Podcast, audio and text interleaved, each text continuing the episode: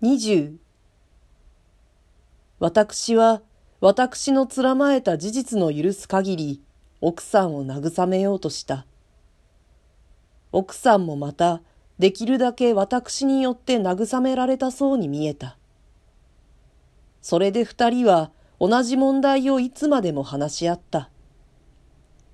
けれども私はもともと事の大根をつかんでいなかった。奥さんの不安も実はそこに漂う薄い雲に似た疑惑から出てきていた。事件の真相になると奥さん自身にも多くは知れていなかった。知れているところでもすっかりは私に話すことができなかった。したがって慰める私も慰められる奥さんも共に波に浮いてゆらゆらしていた。ゆらゆらしながら奥さんはどこまでも手を出しておぼつかない私の判断にすがりつこうとした。十時頃になって先生の靴の音が玄関に聞こえたとき、奥さんは急に今までのすべてを忘れたように前に座っている私をそっちのけにして立ち上がった。そうして格子を開ける先生をほとんど出会い頭に迎えた。私は取り残されながら後から奥さんについていった。下女だけはうたた寝でもしていたと見えて、ついに出てこなかった。先生はむしろ機嫌が良かった。しかし奥さんの調子はさらに良かった。今しがた奥さんの美しい目の内にたまった涙の光と、それから黒い眉毛の根に寄せられた八の字を記憶していた私は、その変化を異常なものとして注意深く眺めた。もしそれが偽りでなかったならば、実際それは偽りとは思えなかったが、今までの奥さんの訴えは、センチメントをもてあそぶために特に私を相手にこしらえたいたずらな女性の遊戯と取れないこともなかった。もっともその時の私には奥さんをそれほど批評的に見る気は起こらなかった。私は奥さんの態度の急に輝いてきたのを見て、むしろ安心した。これならばそう心配する必要もなかったんだと考え直した。先生は笑いながら、どうもご苦労様、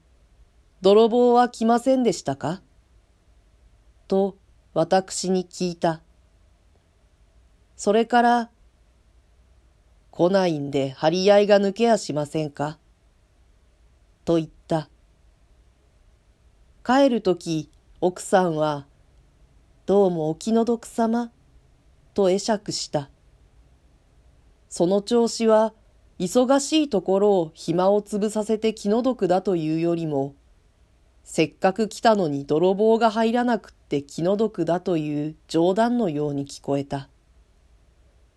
奥さんはそう言いながら、さっき出した西洋菓子の残りを紙に包んで私の手に持たせた。私はそれをたもとへ入れて、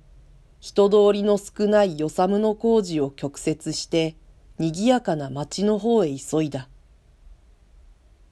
私はその晩のことを記憶の内から引き抜いてここへ詳しく書いた。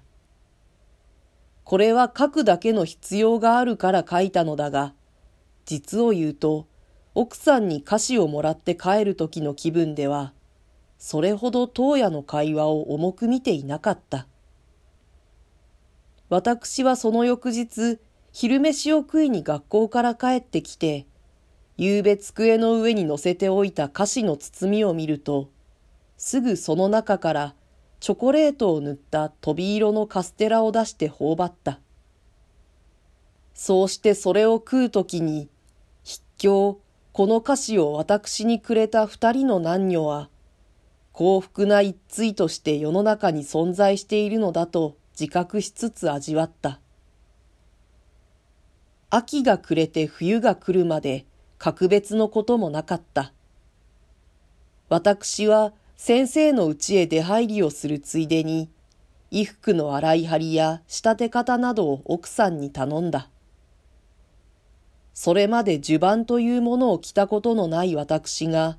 シャツの上に黒い襟のかかったものを重ねるようになったのは、この時からであった。子供のない奥さんは、そういう世話を焼くのがかえって退屈しのぎになって、結句体の薬だぐらいのことを言っていた。こりゃ手織りね。こんな字のいい着物は今まで縫ったことがないわ。その代わり縫いにくいのよ、そりゃ。まるで針が立たないんですもの。